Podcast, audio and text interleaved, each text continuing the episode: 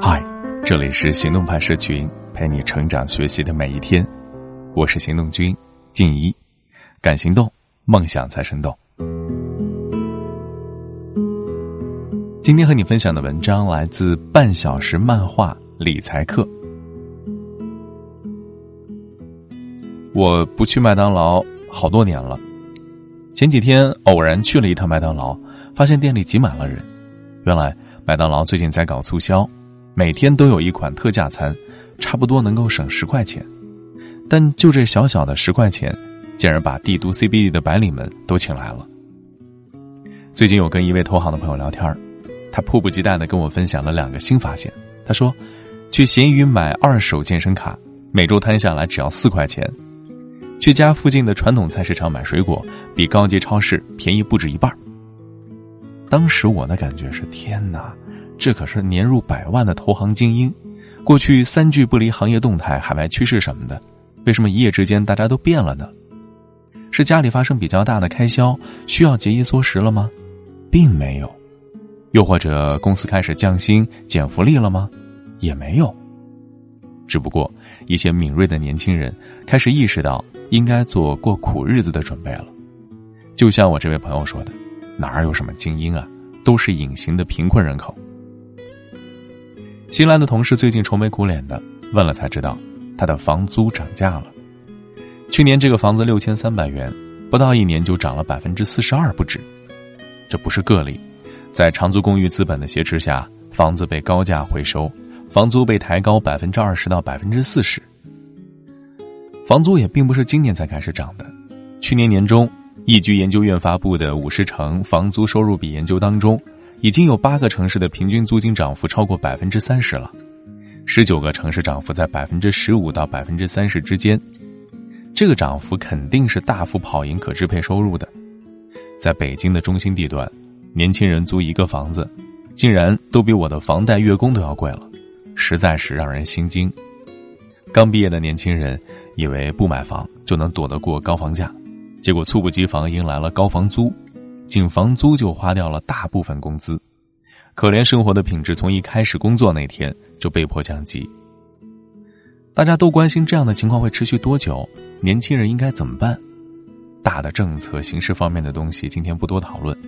作为一个理财规划师，我只想给身边的年轻朋友几个有操作性的建议。第一。选择一个正处在上升期的行业，八十年代的出租车司机，九十年代的外企，两千年的房地产行业，二零一零年的互联网，每个行业都有自己的生命周期，幼稚期到成长期，再到成熟期，最后是衰退期。我认识一位朋友，北大研究生，在出版社工作，拿着两千元的工资，而另一个朋友专科毕业，现在却在互联网公司做新媒体运营，月入过万。很多时候，选择比努力更重要。在上升期的行业中，你可能会比同龄人更快攒下第一桶金。第二，用老板的思维为自己增值。刚工作的时候，不要过分计较得失。领一份工资，做一份工作，是典型的打工思维。一旦有这样的想法，那么你的职业终点也就是一个好员工而已。反正都要工作嘛，那不如转换一下心态，把工作当成给自己增值。你会发现，能够拿着不错的工资，还能够不断拓宽自己的能力范围，受益最大的还是自己。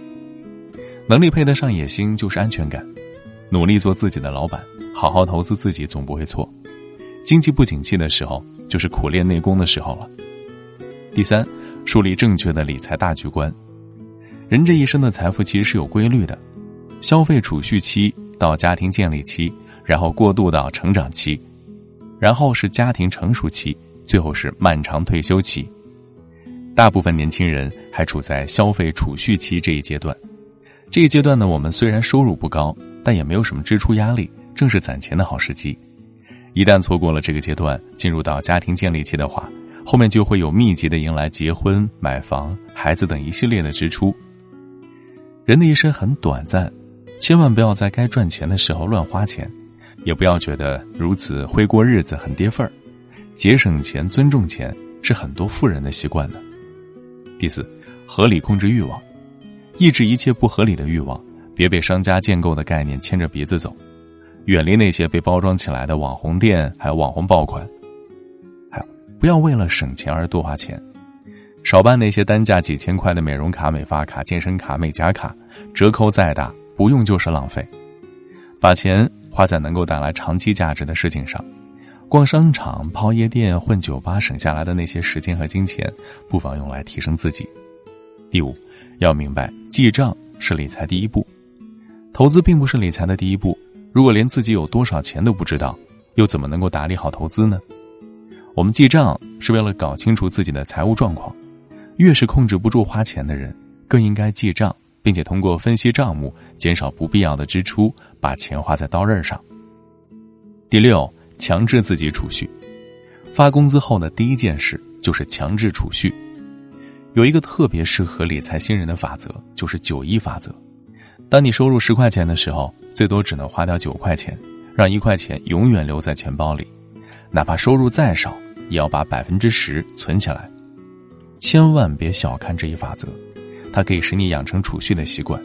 在看到储蓄金额逐渐增加时，就会进一步刺激获取财富的欲望。其实，学会科学的投资并不难。例如，利用基金定投的微笑曲线，就可以搭建一个属于你的高收益强制储蓄方式；或者，挖掘 P2P 网贷背后的原理和真相，则可以完美的避开雷区。如果，你听不懂我在说什么，那就更应该去学习理财投资的知识。只需要稍稍了解，即使连最简单的银行理财，都能够比别人更加懂得科学安排，赚得更多。作为曾经也月入三千元的月光族，我正式开始理财是二零一三年。当时的市场环境跟现在其实挺像的，一样是历史的悲观时刻。但万事万物皆有周期，有跌自然还有涨。周期天王周金涛曾在一场著名的主题是“人生就是一场康波”的演讲中阐述过一个观点。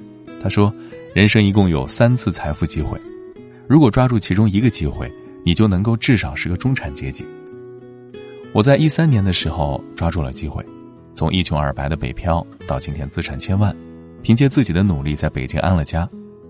现在的我耐心的等待下一个机会，我不知道他什么时候来。但它到来的时候，我肯定做好了准备。同时，面对房租上涨、消费降级，年轻的朋友们也不必被一些文章报道影响的过于恐慌。事实上，我们的恩格尔系数是在下降的，这意味着食品的消费比重在下降，而医疗保健、教育文化娱乐以及交通通讯等的消费支出是上升的。日子总会越来越好。最后，分享一句我很喜欢的一句话：世界上。只有一种真正的英雄主义，就是认清了生活的真相后，还依然热爱它。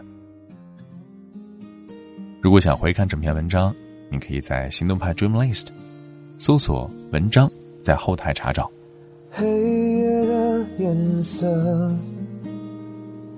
能否黑一点，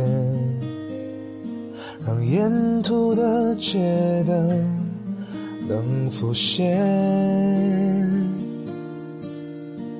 这个城市的安静，能否在安静一瞬间，让我的求救再微弱你都听得见？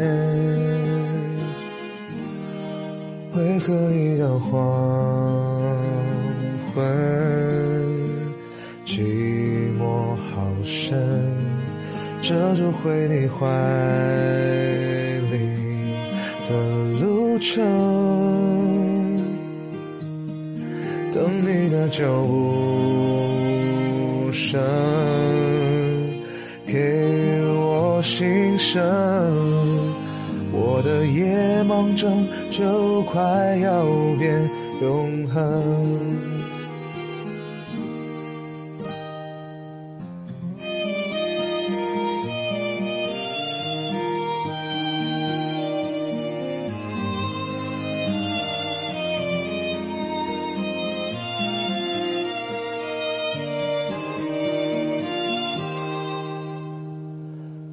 生的泪水，若洗净双眼，或许苦能恢复我视线。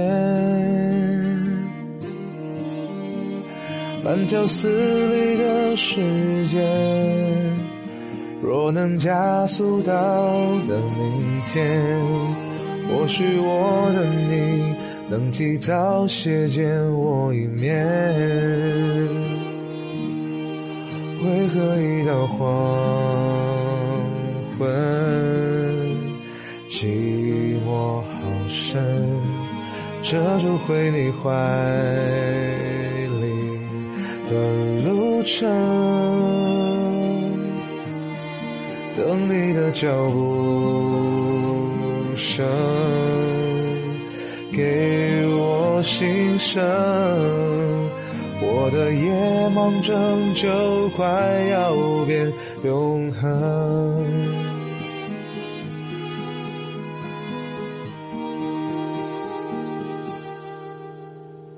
受困，脱不了。身，我摸黑找不到回家的路程，等待熟悉的脚步声，给我心疼，我的夜盲症才不会变永恒。